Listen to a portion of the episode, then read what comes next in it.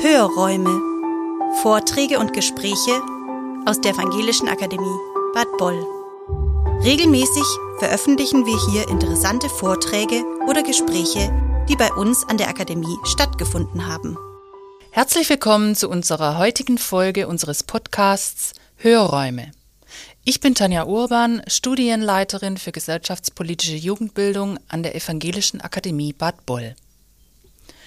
In Deutschland entscheidet soziale Herkunft über Bildungschancen von Kindern und Jugendlichen und damit auch über deren weitere Lebenschancen. Deshalb wollen wir von der Evangelischen Akademie Bad Boll aus zusammen mit anderen evangelischen Akademien, nämlich Berlin, Frankfurt, Hofgeismar und Sachsen, eine Debatte über mögliche Schritte hin zu einer gerechteren Bildung führen. In einer Interviewreihe beleuchten wir mit Bildungsexpertinnen und Experten unterschiedliche Perspektiven. Heute spreche ich mit Professor Aladin Elmar Falani über Bildungsgerechtigkeit mit dem Fokus Bildungschancen und Bildungsteilhabe von eingewanderten und geflüchteten Kindern und Jugendlichen in Deutschland. Herr Professor Elmar Falani hat an der Universität Osnabrück den Lehrstuhl für Erziehung und Bildung in der Migrationsgesellschaft inne. Herzlich willkommen, Herr Professor Elmar Falani. Ja, vielen Dank, ich freue mich. Ja, Herr Professor Elmar Falani. In Deutschland entscheidet soziale Herkunft über Bildungschancen. Wie blicken Sie auf dieses Phänomen und wie erklären Sie sich, dass es eine eigentlich seit Jahrzehnten feste Konstante mit bildungspolitisch eigentlich nur zögerlichen Gegensteuern ist? Ja, es ist wirklich ein komplexes Feld, gerade wenn man sich anschaut, was in den letzten Jahrzehnten passiert ist. Denn wir sehen etwas, ähm, das ich ja auch in dem Buch Mythos Bildung sehr ins Zentrum gerückt habe, ähm, weil es positive und negative Effekte hat. Nämlich, dass wir durch die Bildungsexpansion, das ist die Hauptstrategie, ähm, für, um, um Bildungschancen zu erweitern oder formuliere es mal vorsichtig, ne, zu erweitern. Ähm, das war die Hauptstrategie. Und diese Bildungsexpansion, die erkennt man daran, dass heute mehr Menschen, mehr, mehr Jugendliche an einem Gymnasium sind als an einer Hauptschule und dass äh, mehr äh, junge Erwachsene ein Studium beginnen, als dass sie eine duale Ausbildung beginnen. Ne? Das heißt, das, was früher mal in der Pyramide oben war, wenige in der Bildungshierarchie oben, viele unten, haben wir so umgedreht. Jetzt sind viele oben, und wenige unten. Das heißt erstmal, dass schon ganz schön viel passiert ist, weil Sie so zögerlich gefragt haben, ne? also warum man so zögerlich. Es ist nicht zögerlich, es ist strategielos. Das ist das, was ich kritisiere. Aber nicht zögerlich. Wir haben tatsächlich die Pyramide umgedreht, nur völlig ohne Strategie. Und deshalb messen wir immer noch Ungleichheit. Und noch schlimmer, wir messen nicht nur Ungleichheit, sondern wer jetzt unten ist, dem geht's ungleich schlechter als damals, wo viele unten waren. Ne? Unten heißt praktisch kein Schulabschluss oder einen einfachen Schulabschluss. Und das hat äh, das ist heute wie vorgestern äh, so, dass äh, junge Menschen aus ohnehin benachteiligten Verhältnissen überproportional nur einfache oder gar keine Abschlüsse machen. Das war schon immer so. Der Unterschied ist aber, dass, dass es heute zwar weniger sind, quantitativ, aber von der Qualität der Benachteiligung es enorm schlimmer ist. Das weiß jetzt jeder. Wer heute keinen Schulabschluss schafft oder heute nur einen nicht qualifizierten Hauptschulabschluss hat, der oder der ähm, Person geht es, also die, die Person hat keine Chance, äh, ein, ein einigermaßen äh, äh, dauerhaft respektables äh, Leben in Deutschland zu führen. Also so dramatisch hat sich das verändert und das war früher anders. Das heißt, es geht jetzt nicht mehr nur um ungleiche Chancen äh, in einer Pyramide, sondern es geht darum, dass es ungleiche Chancen gibt und wenn man selber unten bleibt, hat man überhaupt viel weniger Möglichkeiten, überhaupt irgendwie einen respektablen Platz zu bekommen. Früher war es so, dann, dann ist man halt nur Arbeiter, ne, was man zu Recht schon als ungerecht empfunden hat. Äh, ungelernte Arbeiter haben auch Jobs bekommen, konnten Familie ernähren und so weiter. Ähm, ähm, äh, früher war es ein überwiegend männliches Thema überhaupt. Äh, und heute haben wir die Situation, dass, ähm, dass die Reproduktion der Chancen sich ähm, erhalten hat. Ähm, wobei, können wir gleich nochmal drüber sprechen, ob sich da vielleicht doch ein bisschen was verbessert hat. Aber das, was sich eindeutig nicht verbessert hat, ist die Ausweglosigkeit, wenn man, äh, wenn man, wenn man ein niedriges Bildungsniveau hat. Und Sie merken, wie komplex das ist. Wenn man jetzt also wirklich sich der Sache ernsthaft annähern will, ist es komplex. Und zwar auch, wenn wir über Migration sprechen. Denn junge Menschen mit Migrationshintergrund hatten in Deutschland nie bessere Bildungschancen als heute. Aber wenn sich die Bildungschancen verbessern und dennoch äh, sie unten stark überrepräsentiert sind, verbessern sie sich in, äh, in der Quantität, aber für, die, für diejenigen, die von der Verbesserung nicht profitieren, ist es viel dramatischer geworden, als es äh, vor vier Jahrzehnten war. Und äh, so komplex ist die Lage. Das heißt, wir haben mehr Chancen als früher und die Benachteiligung ist aber stärker als früher. Und da, da muss man mir dann halt drei Minuten oder vier Minuten einräumen, das kurz zu erklären, dass wir beide Seiten sehen müssen, weil sonst verstehen wir das Problem nicht. Woran scheitert denn eine Reform des Bildungswesens mit Blick auf mehr Gerechtigkeit? Kann man da sagen, könnten Sie da sagen, wer da was wo blockiert? Ähm, lassen Sie mich das abstrakt sagen. Ähm, es geht natürlich bei, ähm, bei dem Bildungssystem geht es um zwei heikle Dinge. Das erste, das haben wir immer noch, das wird immer so bleiben. Es geht um Kinder und dann, wenn es um die eigenen Kinder geht, sind Menschen empfindlich. Sind Großeltern und Eltern sehr empfindlich und zwar völlig zu Recht. Das ist ja sozusagen deren Job.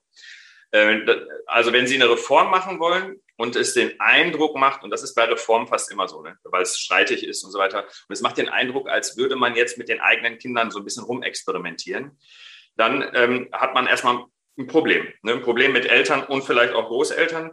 Und, ähm, und also keiner möchte, dass an den eigenen Kindern rumexperimentiert wird und dementsprechend ist das eine heikle Sache. Also erstes Problem, es geht um Kinder. Ist äh, schwierig. Ist grundsätzlich schwierig. Das ähm, ähm, ähm ist der eine Teil, warum Landespolitiker bis vor kurzem gesagt haben, grundlegende Bildungsreform lieber nicht.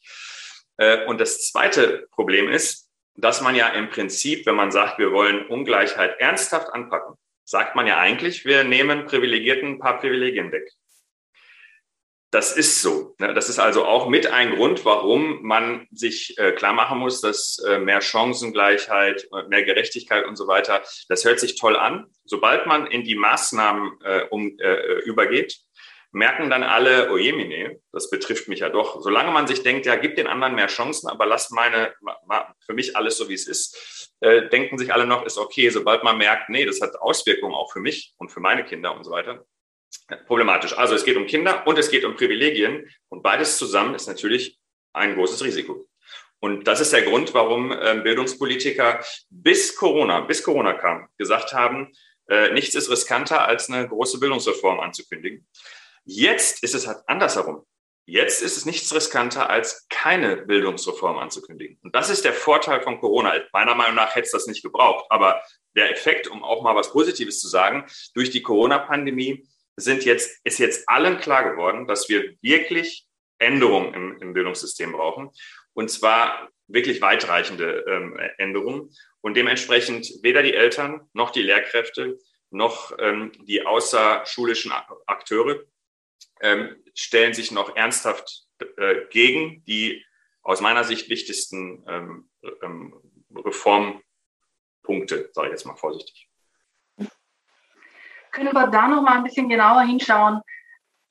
Warum ist es eigentlich so? Warum entscheidet soziale Herkunft über Bildungschancen?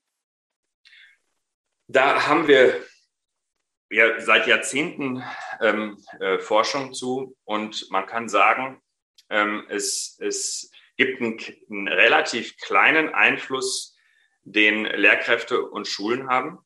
Und es gibt einen riesengroßen Einfluss, den hat das Elternhaus, das Milieu, das häusliche Umfeld. Das ist, wenn man mal drüber nachdenkt, ja auch trivial, dass es so ist. Ne? Und im Übrigen intuitiv wusste das jeder, weil alle haben sich Sorgen gemacht, als, als die Schullockdowns waren, dass das für benachteiligte Kinder besonders schwerwiegend ist. Würden wir glauben, ernsthaft, dass Schulen die Ungleichheit produzieren, müssten wir uns ja freuen, wenn sie zumachen. Aber das Gegenteil ist passiert. Wir haben alle intuitiv gewusst, das ist für die Ungleichheit nicht gut. Warum? Alles Ungleichheitsverstärkende wird ja im Lockdown größer. Man ist dann zu Hause gefangen sozusagen. Man, ähm, es kommt jetzt noch mehr darauf an, können die Eltern unterstützen. Es kommt noch mehr darauf an, wie sind die Rahmenbedingungen zu Hause? Haben wir überhaupt einen Drucker, einen Laptop und so weiter? Sind Eltern greifbar, die einem helfen können? Hat man einen Garten? Wie ist die gesundheitliche Situation? Und, und, und. Also ein Blumenstrauß an, an äh, Aspekten. Und die spielen immer eine Rolle. Das sehen wir ja auch, ähm, weiß ich nicht, im, im die, die, die Forschung zu Ferien, ne, lange Lernpausen äh, verstärken tendenziell eher die Ungleichheit ähm, ähm, und so weiter. Also ähm, äh, am Ende muss man sagen, hat man zu Hause ein anregendes Umfeld mit wo, wo regelmäßig Entwicklungsimpulse gegeben werden, wird dort ge, ähm, gefördert, werden Dinge unterstützt und zwar weit über das, was im herkömmlichen Unterricht passiert, hinaus. Also lernt man Musikinstrument, gibt es Kultur, äh, Kunst- und Kulturangebot, wie geht man mit dem Körper um, wie ist die Gesundheit. Wir sehen eine gute, also eine, eine deutliche Korrelation zwischen Bildungsteilhabe und kind, Kindesgesundheit äh, und vieles mehr. Das heißt, all diese nicht unterrichtlichen Faktoren ähm, oder außerunterrichtlichen Aspekte spielen eine große Rolle und da würde ich die Hauptansatzpunkte sehen, äh, nämlich in, ähm, in, in dem ganzen Bereich, der nicht im Unterricht ist, aber dennoch über die Schule ähm, allen Kindern zugänglich gemacht werden kann. Also Ganztagsschule, außerunterrichtlicher Bereich innerhalb der Schulen. Das ist meiner Meinung nach ein ganz wichtiger Aspekt und gleichzeitig natürlich aber auch ähm, ähm, äh, ja, die, die ähm, bestimmte Anpassung in der pädagogischen Arbeit auch von Lehrkräften. Ähm, um das nochmal deutlich zu sagen, die Schule hat keinen großen Einfluss daran, äh, ähm, dass, dass sich die, dass, dass ungleiche Chancen entstehen. Aber sie hat schon, äh, sie macht schon keine so ganz tolle Arbeit, wenn ihr Auftrag ist, die ungleichen Chancen zu reduzieren. Wenn das der Auftrag ist, dann kann man der deutschen Schule einen Vorwurf machen. Wenn äh, das nicht der Auftrag ist, kann man ihr keinen großen Vorwurf machen, denn sie, die Lehrkräfte und Schulen sind nicht stark daran beteiligt, dass die ungleichen Chancen existieren. Sie, sie schaffen es nur nicht, sie zu reduzieren. Und will man sie reduzieren, muss man, ähm, muss man etwas deutlich ändern. Und das ist so ein bisschen das Problem, warum ich auch sage, dass die Expansion strategielos war. Ähm, mehr von dem Gleichen ändert das Problem nicht, sondern jetzt haben wir einfach ähm, expandiert. Alle haben mehr Chancen. Und wenn alle mehr Chancen haben, dann ändert sich nichts an den ungleichen Chancen. Ne, also wenn ich, wenn ich für alle Menschen das Einkommen verdopple, verdopple ich sogar den Unterschied. Die Differenz verdopple ich dann auch. Und das ist das, was wir permanent messen. Wir expandieren, expandieren. Bald sind äh, äh über der Hälfte auf dem Gymnasium äh, im Durchschnitt Deutschlands. Und trotzdem messen wir Ungleichheit, weil wir expandieren einfach nur. Und wenn man aber ähm, ähm, eben äh, ungleiche Chancen ausgleichen möchte, dann äh, muss man etwas anders machen. Und dieses anders bezieht sich zum Teil auf das, was Lehrkräfte tun und im Unterricht passiert. Aber ich würde sagen, die zweite Säule, das, was wir auch äh, äh, ausgebaut haben deutschlandweit, den Ganztag und die Kitas. Also frühkindliche Bildung und Ganztagsschule, äh, das muss qualitativ wesentlich verbessert werden und stärker auf ähm, auf das ähm, bezogen werden, was wirklich ungleich verteilt ist. Und, und wir wissen, dass äh, ernsthaften, wirklichen, empirischen Zugang zum Musik, einem Musikinstrument zu erlernen, das ist extrem ungleich verteilt, ungleicher verteilt als Mathematikkompetenzen zum Beispiel.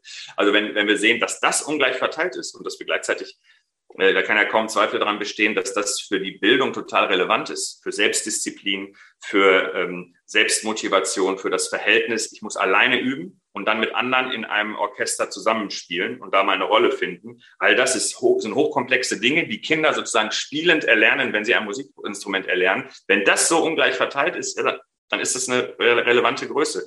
Genauso Sport im Sportverein zu sein, also nicht nur irgendwie rumzubolzen, sondern systematisch einen Sport zu erlernen ist sehr ungleich verteilt.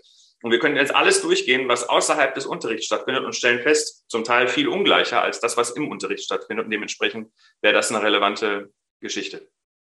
Manchmal sieht man ja Dinge besser, wenn man äh, sich mal vorstellt, wie der Idealzustand eigentlich wäre. Also wie es wäre, wenn es gut wäre. Ähm, was würden Sie sagen, woran würden wir denn ein gerechtes Bildungssystem erkennen? Äh, also was würden dann die, die Lehrkräfte, die Fachkräfte, die Schüler und Schülerinnen und die Eltern ähm, erleben? Ja, also ich würde, ich würde sagen, man würde ähm, erleben, dass die, dass die Schulen selber, aber übrigens auch die Kitas, aber jetzt reden wir über Schulen, die Schulen selber ab der Einschulung mehr Verantwortung übernehmen, aber auch mehr Verantwortung übernehmen können. Also je mehr Verantwortung die Eltern haben, umso wichtiger ist es, wer meine Eltern sind. Wenn wir also diesen Herkunftseffekt reduzieren wollen, müssen wir auch die Mitarbeit der Eltern, die vorausgesetzte Mitarbeit der Eltern reduzieren, weil manche können, manche können nicht. Wenn wir es einfach voraussetzen, macht es eben den großen Unterschied. Also im Prinzip all das, was äh, unsere Gesellschaft ähm, ermöglicht, all das, was die Welt zu bieten hat, muss in der Schule stattfinden. Von Sport über äh, Musikinstrument erlernen, das ganze Kunst- und Kulturangebot, aber auch Naturwissenschaft. Ich verstehe gar nicht, warum Botanik und Gärtnereien nicht standardmäßig in jeder Grundschule zumindest sind ähm, und so weiter und so fort. Also die ganze Palette müsste stattfinden im Ganztag. Also braucht man zwei Säulen. Eine Säule ist Unterricht ähm, und Lehrkräfte und die andere Säule ist alles, was vor und nach dem Unterricht in der Schule passiert. Äh, und das Ganze natürlich auch mit Elternarbeit, ein großes multiprofessionelles Team, was äh, vernünftige Arbeitsverträge hat und nicht irgendwie also auf Augenhöhe mit den Lehrkräften ist. Und ähm, in dem im Prinzip dann die Lehrkräfte auch, weil Unterricht ist schon wichtig, auch dass der verbessert wird, aber dass die Lehrkräfte dann sich auch darauf auch konzentrieren können. Wir uns einmal angucken, was Lehrkräfte im Augenblick alles nebenbei noch machen müssen, was sie gar nicht können im Übrigen, wo, sie gar nicht ausgebildet wurden. Äh, und ähm, ähm, ja, also damit man von Lehrkräften wieder mehr fordern kann, brauchen sie sozusagen Unterstützung durch andere Professionen, durch andere Kompetenzen. Und wenn wir das hätten, dass also die, die, die Schulen selber die Verantwortung übernehmen, dass, die, ähm, dass man alles, was, ein, was für ein Kind von Relevanz sein kann, in der Schule machen kann. Also Sie haben ja nach einer Vision gefragt. Warum nicht alle Sportvereine in die Schulen kommen und alle Musikschulen in die Schulen kommen? Nicht die Kinder kommen, sondern die Institutionen, ne, die, ähm, äh, diese ganzen gesellschaftlichen Bereiche kommen in die Schule mindestens bei Grundschülern. Später kann man ja sagen, okay, dann, dann können, die, können die Jugendlichen auch ähm, mobil sein. Äh, das, das wäre eine, eine total wichtige und sinnvolle Sache. Und im Übrigen ist das gar nicht mehr so eine große Vision. Ist gar keine Vision mehr, denn die Vereinslandschaft, die, die leidet ja. Also diejenigen, die am stärksten eine Resonanz erzeugt haben auf, äh, auf das, was ich gerade auch erzählt habe, ähm, Im Buch steht es ja auch drin. Die größte Resonanz hatte ich von der Vereinslandschaft in Deutschland. Bei denen geht der Nachwuchs äh, flöten. Die sind jetzt alle mittelmäßig betreut an mittelmäßigen Ganztagsschulen ähm, und können jetzt nicht mehr zur Musikschule oder zum Fußballtraining oder sonst irgendwie was. Ne? Zumindest in dem jungen Alter nicht. Es sei denn, die Eltern äh, äh, machen sich den Stress und machen noch Taxi und, und fahren äh, überall hin und, und, und, und mühen sich da ab. Das heißt, es ist auch nochmal ein Thema bezogen auf Gleichstellung von Müttern und Vätern und so weiter. Es hat also viele positive Effekte und ich kann nur sagen, bildungsbürgerliche Familien werden einverstanden. Die Vereinslandschaft äh, wartet darauf, dass genau solche Reformen stattfinden und die Lehrkräfte, anders als vor 10, 15 Jahren, als ich noch Lehrer im Schuldienst war, da hat die Mehrheit der Lehrkräfte keinen Bock gehabt, dass andere Professionen in die Schule kommen und mitreden. Das hat sich komplett geändert. Also alle wollen, äh, sind im, nicht wollen, sondern sind bereit, Reformen in Kauf zu nehmen, die für arme Kinder und benachteiligte Kinder ähm, ähm, ähm, günstig wären. Und das ist, äh, das war tatsächlich in vergangenen Jahrzehnten nicht so. Deswegen haben wir einen ganz guten Fall. Und durch die Corona-Pandemie ist der Handlungsdruck jetzt groß genug. Deswegen bin ich eigentlich recht optimistisch, dass man jetzt was machen könnte. Aber ein Selbstläufer ist es nicht. Nochmal ein Gedankenspiel. Äh, stellen wir uns vor, wir wachen morgens auf und das Bildungssystem wird von der OECD in ihrem jährlich erscheinenden Bericht zum internationalen Vergleich der Bildungssysteme als Vorreiter in Sachen Bildungsgerechtigkeit benannt. Wie schaut das System an sich aus? Und ähm, wie schaut dann Gesellschaft aus, beziehungsweise was macht ein solches System mit der Gesellschaft? Welche Auswirkungen hat das?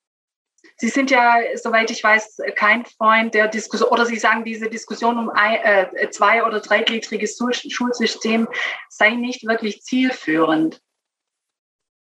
Was ist zielführend? Ja, also ähm, ähm, die Diskussion ist, ist nicht irrelevant. Ne? Aber ähm, die Diskussion bezieht sich darauf, was ab der fünften Klasse ist. Oder eben in manchen Bundesländern sogar noch später, also in Berlin und Brandenburg noch später als äh, zu, ab der fünften Klasse. Und ähm, ich meine, dass wir, dass es nicht äh, um diese vertikale Differenzierung ab der fünften Klasse geht, sondern eher um, um die horizontale Differenzierung Grundschule und weiterführende Schule. Also Grundschulen sind einfach zu schlecht ausgestattet. Da wird zu wenig investiert.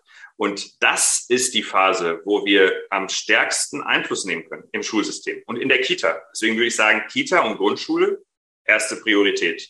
Und wenn man da ähm, die ersten Sachen hinbekommen hat, ähm, dann kann man dann muss man darüber sprechen, dass das natürlich auch ab der fünften Klasse eine Relevanz hat. Das ist nicht unwichtig. Aber sich abzukämpfen, ähm, ob wir zweigliedriges, eingliedriges, fünfgliedriges oder wievielgliedriges Schulsystem ab der fünften Klasse haben, während an Grundschulen die Klassengröße immer größer wird, in manchen Regionen 40, 50 Kinder in einer Klasse sind, weil wir da so einen großen Lehrermangel haben.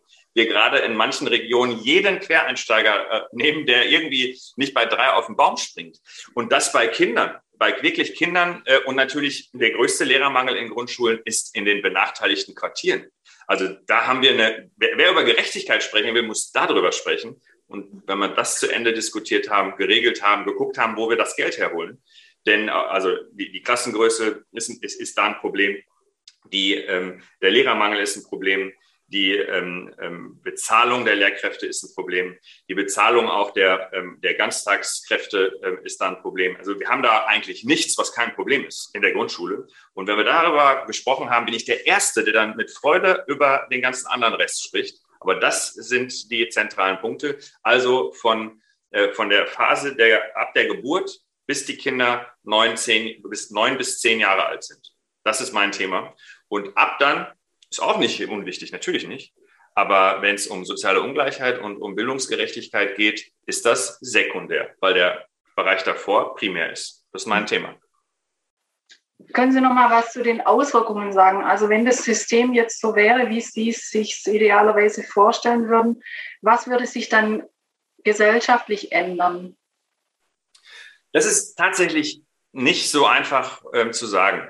Wir haben ja das Problem, ähm, dass wir nicht, dass wir ein, also dass wir gar nicht, oder ich sag mal anders, unser Bildungssystem ist messbar, hat das ähm, Gerechtigkeitsprobleme.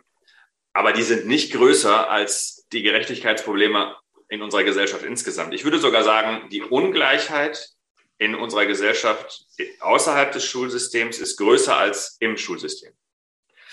Äh, das heißt, wir haben, eine, wir haben im Prinzip im Augenblick das Schulsystem, was wir verdienen. Ne, also das, was sozusagen zur Gesellschaft passt. Und gleichzeitig sehen wir aber, dass in der Bevölkerung, also in der Gesellschaft insgesamt, dieses Problem stark wahrgenommen wird. Also sei es auf Migrant, Migration bezogen, sei es auf Geschlechtergerechtigkeit bezogen, sei es auf Behinderung bezogen, auf all diese benachteiligenden Merkmale bezogen, haben wir eine immer höhere Sensibilität. Und diese Sensibilität kann man natürlich als Staat, als demokratischer Staat, als erstes und als ehesten, als ehestes äh, im eigenen Bereich äh, in den Griff bekommen. Und da ist jetzt öffentlicher Dienst als Arbeitgeber und so nicht irrelevant, aber das Schulsystem und das Bildungssystem insgesamt ganz besonders. Und das ist sozusagen der Grund, warum es plausibel ist, dass das Bildungssystem bezogen auf Gerechtigkeit so eine Art Vorreiterrolle einnehmen könnte. Ähm, aber das kann nicht zu weit gehen. Das meine ich ganz ernst, denn äh, wir haben die Situation, dass wir extrem ungleiche Kindheiten haben und extrem ungleiche Familien haben, ökonomisch ungleiche Familien und sozial ungleiche Familien. Und das ist unsere Gesellschaft. Und diese ungleichen Kindheiten erzeugen die ungleichen Bildungschancen, die dann unser Bildungssystem entweder hin, äh, ähm, ähm gut, pos äh, konstruktiv, positiv verarbeiten kann oder eben nicht. Aber das Problem existiert unabhängig von unserem Bildungssystem. Und dann kommt es ins Bildungssystem. Und jetzt äh, ähm, heißt es also, dass man sich nicht zu große Illusionen machen darf, dass irgendwie das Schulsystem oder die Kitas oder so äh, irgendwas auflösen können, was in der Gesellschaft eine, eine hohe Akzeptanz sogar hat. Das ist der Grund, warum es nicht stimmt, wenn man sagt, oh, seit Jahrzehnten versuchen wir da was und äh, haben keinen Erfolg. Das ist schlicht falsch. Das ist falsche Beobachtung. Die richtige Beobachtung wäre zu sagen, es ist viel passiert, aber eben halbherzig, weil die Gesellschaft viel mehr Ungleichheit ähm, hat und sogar für die eigene Stabilität braucht, offenbar. Und die Deutsche wirklich mehr als andere. Ne? Dass, äh, dass man zu gar keinem anderen Ergebnis kommen kann, als dass das Schulsystem, so wie es jetzt gerade ist, genau das ist, was die Gesellschaft verdient. Nämlich eins, was schon ziemlich, also was es nicht gut hinbekommt, ungleiche Chancen zu, äh, auszugleichen, aber was gleichzeitig zeigt, dass das Problem schon wahrgenommen wurde. Diese Expansion und dieses diffuse Schulsystem, dieses unübersichtliche Schulsystem ist ja deshalb so unübersichtlich mit mit, ich weiß nicht, mittlerweile 20 Namen für Schulformen, mit äh, zig äh, Umwegen, wie man an Schulabschlüsse kommt, ist ja deshalb da, weil man gemerkt hat, ja Mist, ist nicht gerecht so. Wir müssen uns was überlegen. Und anstatt zu überlegen, wir vereinheitlichen, hat man entschieden, wir verkomplizieren. Ne? Also wir bauen einen Bypass immer wieder rein. Das heißt, wir haben genau das, was wir, was wir verdienen. Ein, eine ungleiche Gesellschaft hat ein entsprechendes Bildungssystem, aber die Sensibilität dafür, dass es mit der Ungleichheit so auch nicht gut ist, spiegelt sich in der Diffusität dann wieder. Und so würde ich es, ähm, würde, würde ich es äh, zusammenfassend betrachten. Mit der Tendenz aber, dass wir ein immer höheres Gerechtigkeitsempfinden haben, und zwar oft immer mehr ähm, ähm, gruppenbezogen. Deswegen sehe ich schon ähm, heute stärker als in der Vergangenheit ähm, äh, eine, ja, die Initiativen, dass man da, dass man wirklich einiges ändert ähm, im, im, zu dem Kontext Bildungschancen. Aber ähm, alles in allem haben wir genau das, was zu der Gesellschaft in Deutschland passt.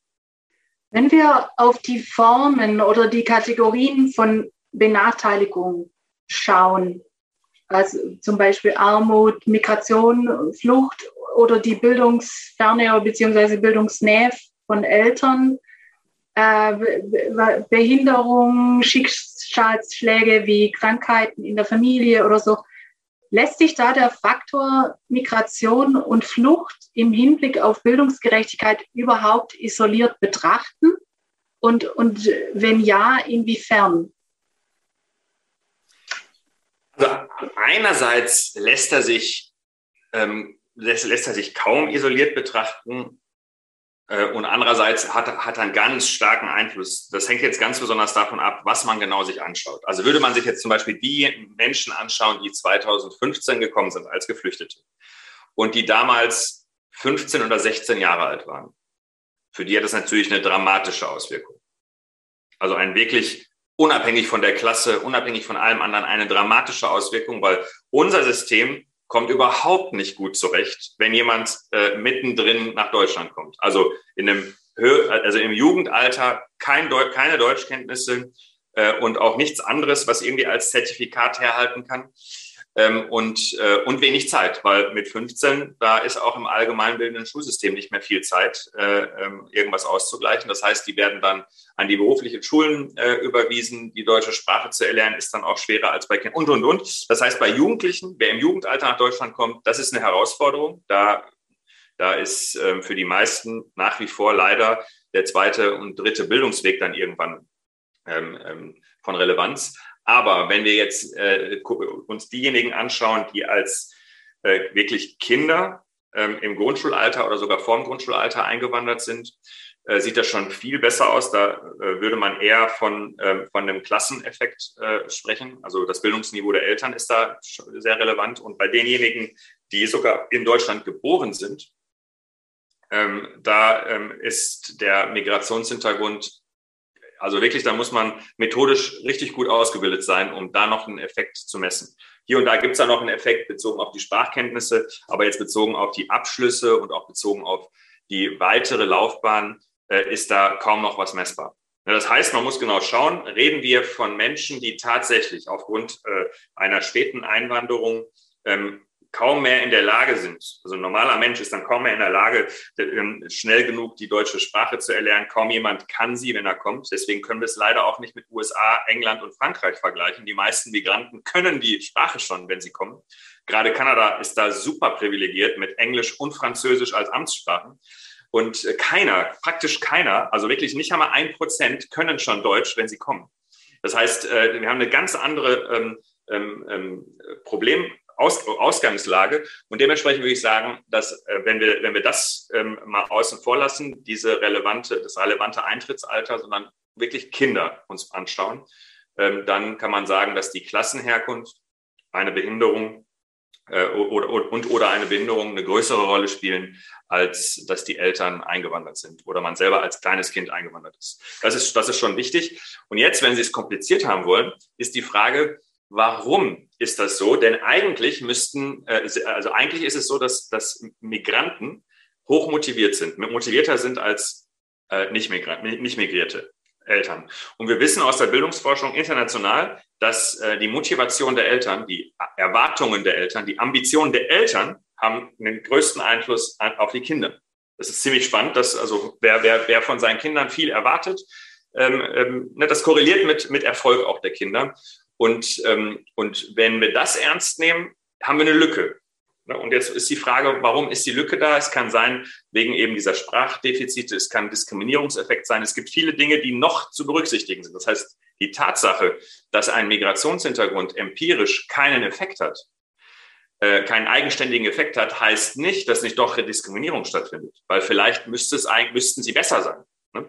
weil sie motivierter sind und so weiter. Das ist das eine. Und das andere, warum dieses Argument leider schwierig ist, ist, ähm, dass äh, die Eltern mit Migrationshintergrund weit überproportional in der Unterschicht, in der Unterklasse sind. Das heißt, äh, zwar ist die, die, die Klassenherkunft die Ursache, aber das führt dazu, dass äh, Kinder mit Migrationshintergrund von der un, äh, ähm, äh, äh, sozialen Benachteiligung stärker betroffen sind äh, als Kinder ohne Migrationshintergrund. Und das muss man berücksichtigen, so wie man bei jeder Maßnahme ja berücksichtigt, welchen Effekt hat das auf die Teilhabe von Frauen? Ne, selbst wenn das Gesetz erstmal gar nicht so aussieht. Oder ich baue eine Treppe am Hauptbahnhof. Heutzutage gehört es wirklich zum Standard, dass man sich überlegt, was machen denn dann Rollstuhlfahrer und andere äh, Menschen, alte Menschen, die nicht so eben mal eine, eine Treppe hochgehen. Das heißt, äh, man muss sich immer Gedanken machen, welchen Effekt hat das auf, auf jemanden? Und wenn wir uns die Klassenherkunft anschauen, dieser Effekt, der hat am stärksten eine äh, Auswirkung auf Menschen mit Migrationshintergrund. Auch wenn der Migrationshintergrund selber nicht ursächlich dafür ist. Und Sie merken auch, das ist gar nicht so unkompliziert. Gibt es noch mal so spezifische Aspekte, wenn man jetzt Migration und Flucht noch mal versucht voneinander zu trennen? Also ich denke unter anderem zum Beispiel an Traumatisierungen von geflüchteten Kindern. Äh, kann, man das, kann man das noch mal ja. im Hinblick auf Bildungsgerechtigkeit auseinandernehmen? Wie es aussieht, nicht. Aber das ist noch kontrovers diskutiert. Ähm, bezogen auf Kinder ist es kontrovers diskutiert. Denn für Kinder ist die Migration im Prinzip nie freiwillig. Es ist immer erzwungen. Ähm, normalerweise, also auch wenn Arbeitsmigranten oder andere, es gibt zig Formen von Migration, da, da, da sind die Kinder nicht mit sieben Jahren drauf gekommen, ich möchte jetzt meine Heimat verlassen, sondern irgendwann sagen die Eltern, wir gehen jetzt. Ähm, und äh, die Kinder lassen alles, äh, also lassen alles stehen und liegen. Die Orientierungsprobleme der Eltern sind äh, unabhängig, ob man als Flüchtling kommt, als Arbeitsmigrant oder als sonst was, ähm, äh, sind in etwa gleich. Der, der, Stress ist in etwa gleich, weil jemand Erwachsenes ist woanders sozialisiert, wechselt jetzt vollkommen den sozialen Rahmen hat Stressfaktoren, die sind in etwa gleich. Bei Geflüchteten jetzt mit schwierigen rechtlichen Status ist es nochmal ein bisschen schlimmer für die Eltern. Aber die Kinder erleben jetzt also eine, ein unfreiwilliger Wechsel. Sie verlassen alle ihre Freunde, alles, was äh, ihnen wichtig war, haben sie verlassen. Und sie erleben Eltern, die auf einmal anders sind. Das ist eine Belastung für Kinder und die betrifft jede Migration. Also auch High Potential Migration. Die Kinder, für die Kinder ist es nicht freiwillig. Und die letzten Untersuchungen, die ich an, angeschaut habe, ähm, ähm, die, die das versuchen zu erheben, ist gar nicht so einfach. Die stellen fest, dass es ungefähr, also ungefähr, was die Bildungsteilhabe angeht, ähm, ziemlich gleich ist, ob man Geflüchtete und alle Nicht-Geflüchteten Migrierten. Wenn man die vergleicht, dass es ungefähr ähm, ähm, gleich ist. Denn ähm, also alles andere ist ja gleich. Äh, an, ein anderes Schulsystem, eine andere Sprache, äh, und man selber fühlt sich fremd, wird vielleicht sogar als Fremder auch adressiert.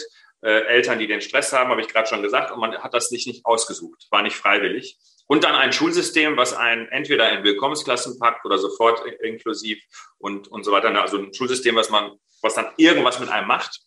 Äh, aber was immer sehr stark immer noch voraussetzt, ich hatte es vorhin schon gesagt, sehr stark voraussetzt, dass die Eltern mitarbeiten. Und das ist natürlich für Neuzugewanderte, die Schulkinder mitbringen, ähm, ist das echt äh, eine ganz problematische Struktur unseres Systems.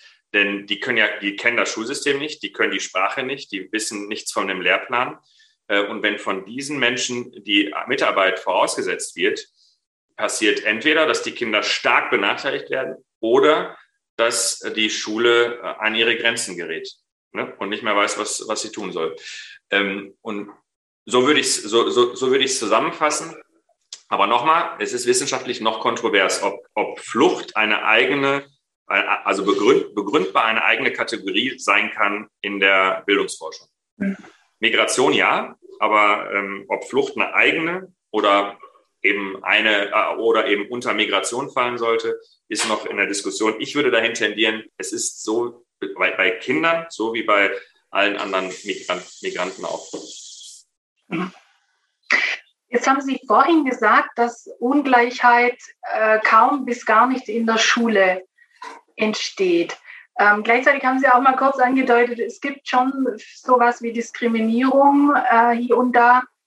Ähm, das ist eigentlich jetzt eine Frage, die, glaube meiner Meinung nach jetzt gar nicht so sehr nur auf Migration und Fluchthintergrund abzieht, sondern allgemein auf diese Kategorien, die wir vorhin schon aufgezählt haben. Ähm, äh, Gibt es nicht sowas wie, wie positive und negative Diskriminierung durch Lehr unbewusst durch Lehrkräfte? Ähm, weil wir sehen ja zum Beispiel, dass die, ähm, die Kinder und Jugendlichen mit Migrations- und Fluchthintergrund, dass die überdurchschnittlich oft die Schule abbrechen und dass die auch äh, also quasi verpasste, also dass die Bildungschancen auch verpassen, dass die Bildungserfolge nicht so gut sind äh, im Vergleich. Wie ist es mit, äh, was lässt sich da an der Schule, was kann man da noch machen? Also die, ähm, die Oder auch in der wenn, Kita ist, ja. Wenn, wenn wir da über was reden, dann sprechen wir darüber, dass die Förderung nicht angemessen ist. So, so herum würde ich es formulieren. Das heißt, bestimmte junge Menschen haben tatsächlich eine, ähm, eine ganz, also eine, eine außergewöhnliche Herausforderung. Also weich, die weichen in ihrer Biografie von dem, was die Schule so als normal annimmt, ab. Zum Beispiel, äh, die Schule setzt voraus, äh, Mama und Papa sind da, die sind jederzeit ansprechbar, ein Kind ist in Deutschland geboren, die Eltern kennen sich im Schulsystem aus, ähm, Hausaufgaben werden zu Hause überprüft wenn ähm, Prüfungen sind, checken das die Eltern selbst. Wenn irgendwas nicht funktioniert, haben die Eltern die Verantwortung, das zu regeln. Klar gibt es einen Elternsprechtag und auch außerhalb des Elternsprechtags Kommunikation. Aber was sagen dann die Eltern? Äh, die, die Lehrkräfte, die Klassenlehrerinnen, Klassenlehrer, das und das erwarten wir jetzt, das müssen sie machen, lassen sie es so und so machen und so, kann auch freundlich sein, aber ne, so, das sind die Normalitätsannahmen. Und je weiter man von dieser Normalität abweicht, desto größer ist das Problem für die Schule und für die Kinder. Und, ähm, und wenn man jetzt, ähm, also ich würde jetzt sagen, sehr stark benachteiligte junge Menschen, die Eltern haben, ähm, die ähm, ähm, niedriges Bildungsniveau haben, schon im Herkunftsland, die zu einer bestimmten Zeit eingewandert sind. Das Kind ist nicht hier geboren, ähm, sondern, ähm, weiß ich nicht, äh, schon im Sekundarschulalter ähm, eingewandert, also mit zwölf oder 13 oder 14 ähm, ähm, dann ne, kommt es erstmal in, in eine Willkommensklasse äh, äh, oder, oder wie auch immer die, gibt ja unterschiedliche Namen dafür und so weiter. Das sind alles ähm, spezifische, äh, spezifische Rahmenbedingungen, die deutlich machen, dass die Art und Weise, wie das Schulsystem fördert, nicht hilfreich ist. Das kann man ziemlich deutlich sagen. Das würde ich aber ähm, oder das, das kann man natürlich, wenn man will, Diskriminierung nennen. Ich würde es nicht Diskriminierung nennen. Ich würde es nur dann Diskriminierung nennen, ähm, wenn, wenn ähm, systematisch bestimmte Entscheidungen auch hätten anders fallen können. Beispielsweise mache ich Willkommensklassen oder beschule ich sofort inklusiv. Alles, was wir bisher sehen, ist, dass beides in etwa gleich, gleich schlechte Effekte hat. Also es kommt darauf an, ob man es gut macht und nicht, ob man es so oder so macht. Ne, sondern die Umsetzung im Konkreten und nicht die abstrakte, äh, abstrakte Prinzip, abstrakte Konzept ist entscheidend. Ähm, wenn, wenn das abstrakte Konzept entscheidend wäre, wäre ich der Erste, der sagen würde, aha, ihr macht Willkommensklassen, obwohl inklusiv viel besser ist, das geht so nicht. Aber wenn man sieht, naja, es kommt darauf an, ob man das mit Fachkräften macht, ob man genug Lehrkräfte hat, ob man, ob die Leute engagiert sind, ob wirklich transparent gemacht wird, wann kommt, findet der Wechsel statt und, und, und. Ne? Es gibt viele Aspekte, die da zu berücksichtigen wären. Ähm, ähm, ja, deswegen, ich würde sagen, es ist nicht, ich würde es nicht erstmal nicht Diskriminierung nennen, sondern ich würde äh, sagen, es ist eine, eine unzureichende und zum Teil auch ähm, ähm, völlig fehlgesteuerte Förderung von spezifischen jungen Menschen, Kindern und, ähm, ähm, und ohne Berücksichtigung ihrer Lebenslage.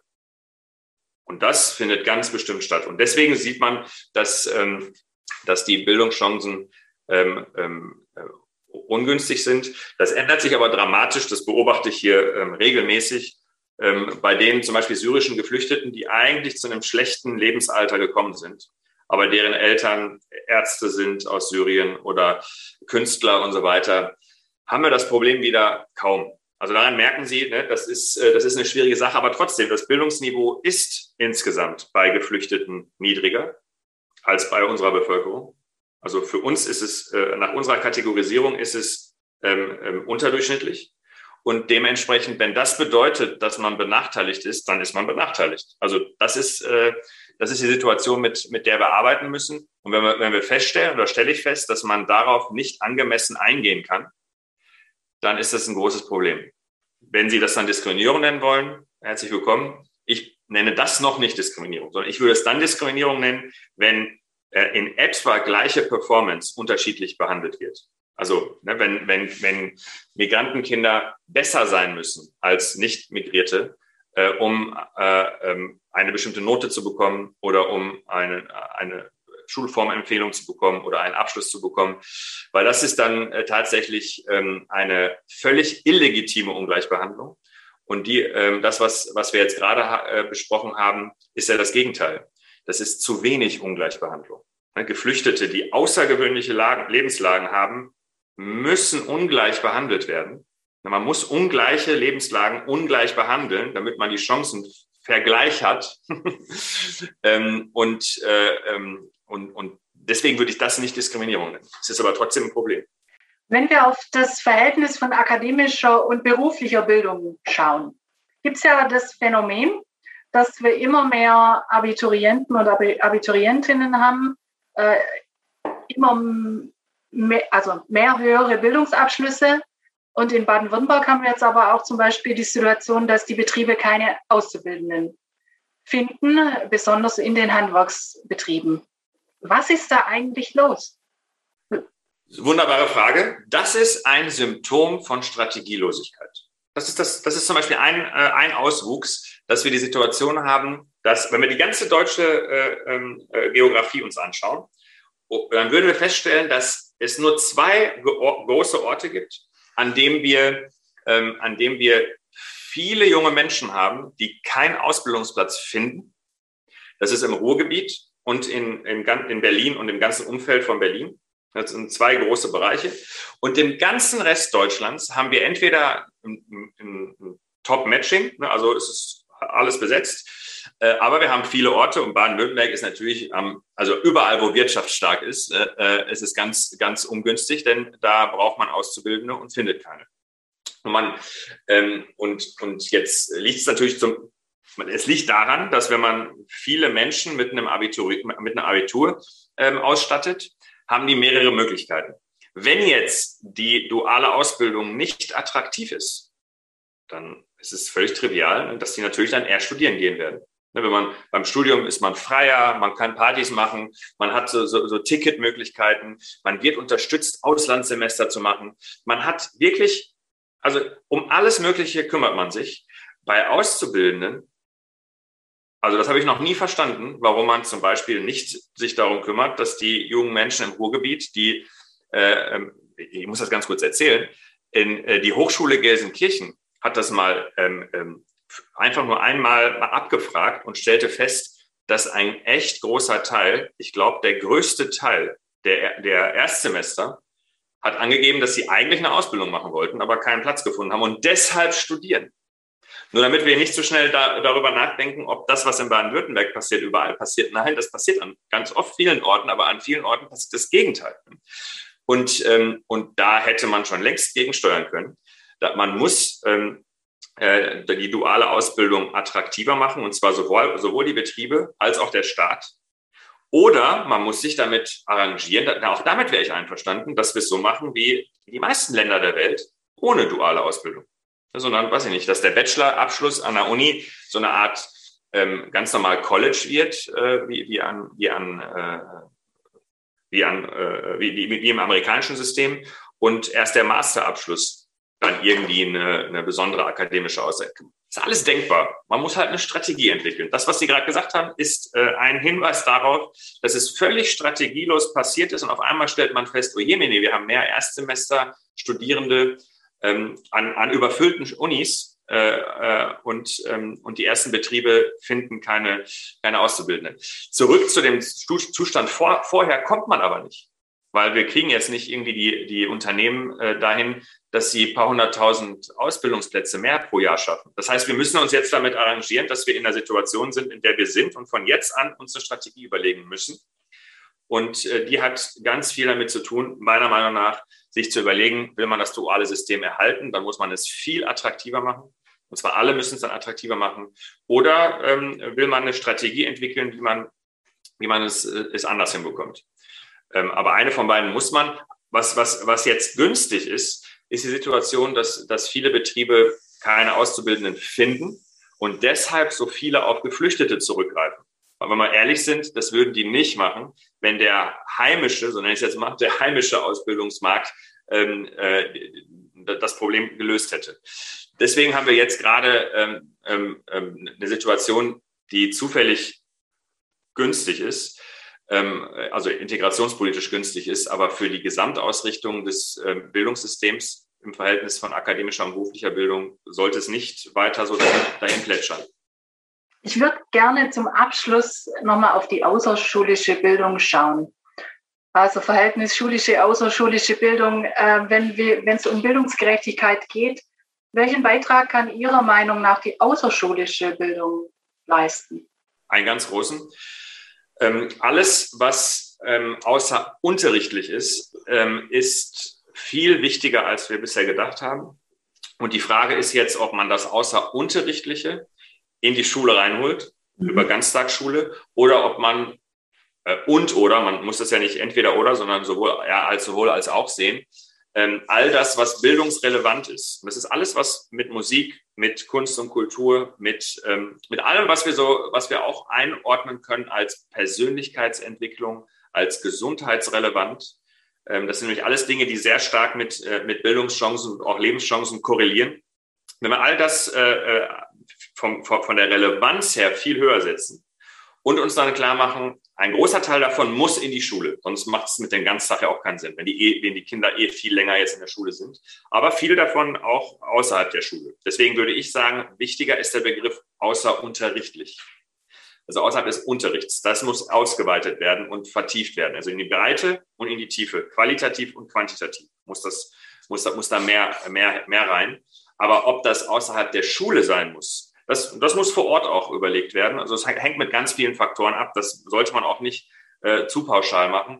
Aber ähm, ähm, das Außerunterrichtliche, ähm, das ist von größter Relevanz und zwar wirklich ganz breit. Von äh, Gesundheit über Demokratie, Pädagogik, politische Bildung, ähm, Kunst und Kultur habe ich schon gesagt, ähm, ähm, Musikinstrument. Also je, jedes Kind sollte Musikinstrument lernen, äh, zumindest als An Anfang. Wer keine Lust hat, soll es nicht machen. Wir sind in keinem autoritären Staat, aber ähm, sozusagen der, die Bratsche und der Bratsche Lehrer oder die Bratsche Lehrerin müssen immer in Reichweite sein. So müsste man sozusagen als Strategie sich das überlegen. Und Fußballtrainer und Ballettlehrer äh, äh, müssen immer an, an, an den Kindern vorbeilaufen. Ne? Und dann, wenn die dann sich trotzdem für, für Fußball oder, oder für Hip-Hop oder sonst was, wunderbar, aber es muss da sein, nicht theoretisch, sondern die müssen da sein, die müssen plaudern, die müssen sich kennen, oh, mit Namen ansprechen und so weiter. So müsste die Idee sein.